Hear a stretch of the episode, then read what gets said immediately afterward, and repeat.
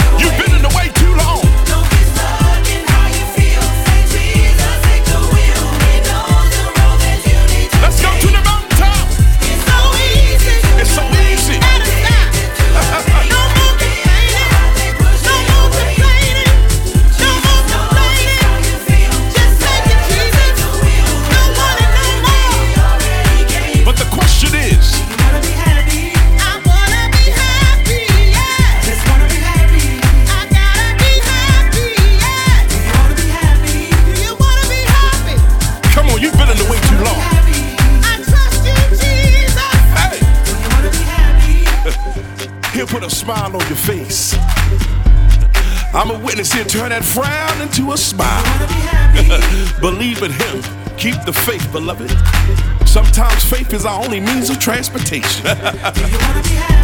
this joy that I had, the world didn't give it to me, the world can't take it away.